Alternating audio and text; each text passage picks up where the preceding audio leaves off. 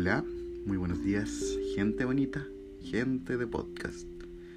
Hoy yo, David, vengo a aprender con ustedes cómo gestionar y estructurar un podcast para poder comunicarnos por redes.